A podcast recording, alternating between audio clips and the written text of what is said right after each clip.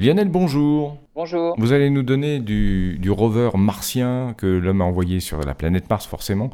Euh, le rover Persévérance. Voilà, vous le dites mieux que moi. Ah, voilà. Il a atterri sur la planète Mars en février dernier. L'exploration du cratère G0, dans lequel il s'est posé, a déjà donné de nombreux résultats. Il y a dans ce cratère des traces de dépôts sédimentaires. Il y a 3,6 milliards d'années, il y avait à cet endroit un lac alimenté par une rivière. Et ce lac emplissait tout le cratère avec une profondeur de plusieurs dizaines de mètres.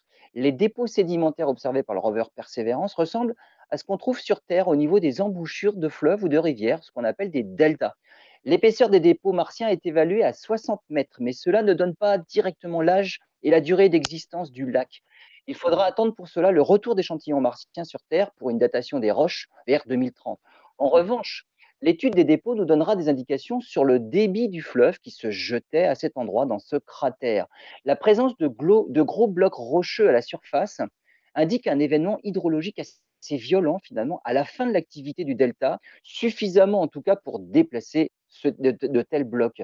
On sait aussi que c'est dans ce genre de dépôt argileux que la matière organique se préserve le mieux, et c'est donc là qu'on pourrait espérer découvrir les traces d'une vie passée.